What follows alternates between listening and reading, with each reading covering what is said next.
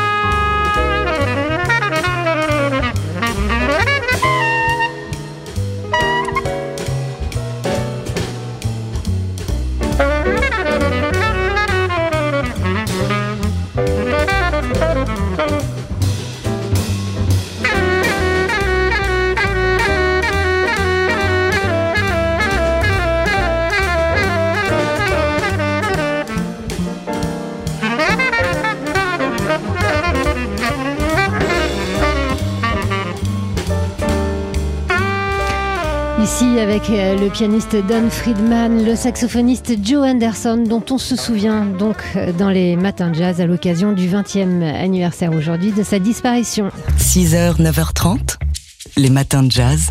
Laure Alberne, Mathieu Baudou.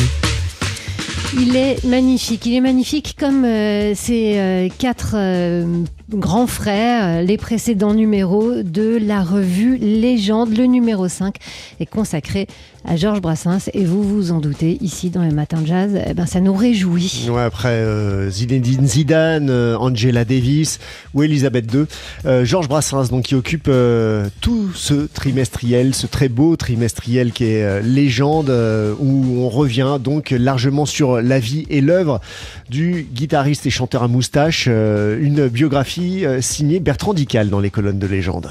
Euh, qui euh, ben, nous raconte la vie, le parcours de Georges Brassens. Alors, il y a plein d'autres plumes, celle de Gérard Mordilla, notamment la productrice Françoise Canetti, qui, aimait Brassens et qui nous raconte son rapport avec son producteur de père, Jacques Canetti. Puis il y a aussi des chanteurs et des paroliers d'hier et d'aujourd'hui, enfin d'aujourd'hui et d'aujourd'hui, mais qui était déjà là hier. Euh, un, focus aussi sur Brassens et les femmes, et c'est un, vaste sujet. Il est signé de celle qui avait orchestré l'exposition à la Villette il y a quelques années, Clémentine de Roudy. C'est l'occasion pour nous de nous pencher bah, sur un sujet évidemment qui nous tient à cœur. Euh, c'est le rapport de Brassens au jazz, car, on s'imagine bien que le jazz n'est pas bien loin de l'univers de Georges Brassens. On écoute un petit morceau, une curiosité. C'est pas un petit morceau, c'est un petit extrait d'un grand morceau.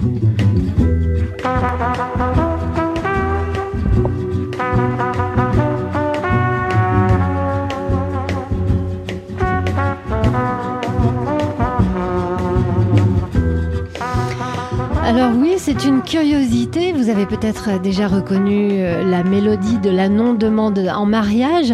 Euh, c'est une curiosité bah, parce que à la guitare, ici, il y a Georges Brassens. Oui, dans un album qui s'intitule Giants of Jazz Play Brassens, sorti en, 1979 avec euh, Benny Vasseur, le tromboniste François Guin et Jean-Gabriel Bozil, ainsi que le batteur Moustache. Tout ça accompagné par des jazzmen américains qui étaient de, passage à Paris. Un projet porté par euh, Moustache, euh, qui était un ami de Brassens euh, et qui lui avait promis de transposer donc ses, chansons en jazz. Ils s'étaient rencontrés dans les années 50 au, Vieux Colombier, qui était un haut lieu du jazz à Paris. À ce moment-là, c'était une belle amitié musicale, évidemment, qui, s'est tissée, pas seulement musicale d'ailleurs.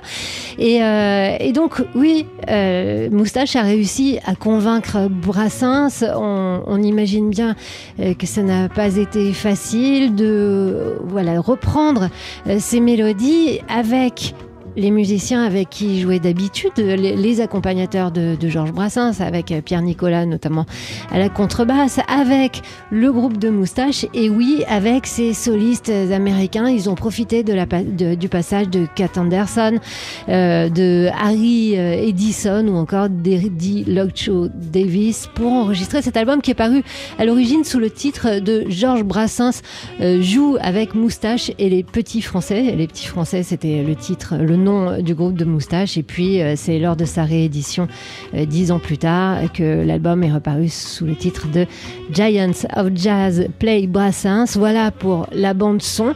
Euh, quant à, l'image et à la lecture, eh bien, vous avez de fortes chances d'y passer votre week-end et ce qui reste de la semaine. C'est le numéro 5 de Légende qui sort aujourd'hui dans tous les bons kiosques. 6h, 9h30, les matins de jazz. Laure Alberne, Mathieu Baudou. Désirer un pull donc et un petit goûter dans le sac à dos, c'est euh, à prévoir cet après-midi pour aller écouter le pianiste Paul Lai au Parc Floral de Paris qui inaugure la saison des festivals dans ce beau parc. Paul Lai qui est le musicien fil rouge de cet été au, Parc Floral avec donc cette participation euh, à Pestacle, le festival destiné au jeune public, puis au Paris Jazz Festival et enfin à Classique au Vert, trois festivals, euh, une saison qui débute donc aujourd'hui avec euh, un, spectacle pour enfants que le pianiste Paul Lai euh, a créé euh, autour avec le, le conteur Souleymane Mbodj. Ça s'appelle Teranga. Alors Teranga, ça veut dire en langue wolof du Sénégal, ça veut dire hospitalité, accueil, partage. Et donc à travers des contes de la savane où les, animaux sont les protagonistes principaux, on peut retrouver Bouki, la hyène, un lion amoureux, une araignée, une pintade. Voilà, on va parler de toutes sortes de, de valeurs, partage, hospitalité, d'ingénérosité. On parle aussi des, sentiments, des émotions humaines. Enfin, on parle de, de, ces forces positives, mais aussi de ces forces négatives, la jalousie, la vanité, l'orgueil. Les, les enfants sont très réceptifs. On rentre dans les contes euh, par justement le côté humoristique qui peuvent se lire sous de nombreux angles et différents degrés de lecture. Donc ça s'adresse vraiment à tous les publics. C'est un, spectacle voilà riche euh, d'enseignement et d'évasion. Paul Lai, donc euh, le pianiste au sujet de son spectacle, cette création Teranga avec le conteur sénégalais Suleiman Mbodj, Mbodj pardon. Euh, ce sera donc cet après-midi à 14h30 dans le cadre de Pestacle. Et puis comme il est le fil rouge, on vous rappelle donc euh, le 24 juillet dans le cadre du Paris Jazz Festival, on l'entendra en trio Paul Lai avec la chanteuse Isabelle Serling. Et au mois d'août, le, 14 août, dans le cadre du festival classique au vert, il jouera le répertoire de son dernier album qu'on entend ici sous nos voix avec des variations autour de Beethoven, album euh, solo qui s'intitule Full Solo. 6h, 9h30, les matins de jazz. Laure Alberne, Mathieu Baudou. À partir de demain sur la plateforme Mubi, on va pouvoir revoir le film Birdman.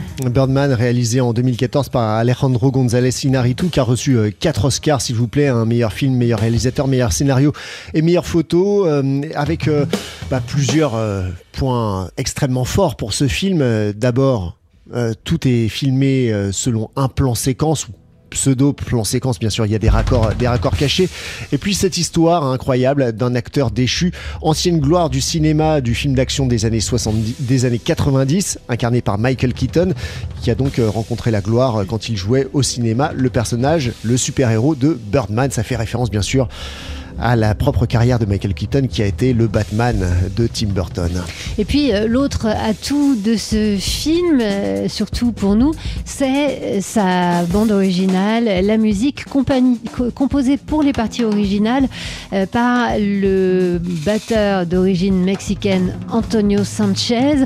Alors il, a enfin, il aurait pu participer à la course aux Oscars lui aussi, mais il a été disqualifié parce que cette bande originale contient une grande partie de morceaux de musique classique, mais euh, Alejandro Iñárritu a expliqué que euh, les, morceaux de musique classique étaient interchangeables. Ça aurait été d'autres euh, morceaux, ça aurait fait le même film. En revanche, la batterie d'Antonio Sanchez lui était indispensable pour donner du rythme à son film. Ouais, du rythme le long de ce cet interminable plan séquence. Il fallait cette musique pour pour rythmer tout cela. En plus du jeu incroyable hein, de, Michael Keaton qui joue un, personnage complètement schizophrénique euh, ou du moins double euh, qui se débat entre son passé glorieux et sa, sa volonté de, monter sur scène et, d'avoir une nouvelle carrière au théâtre.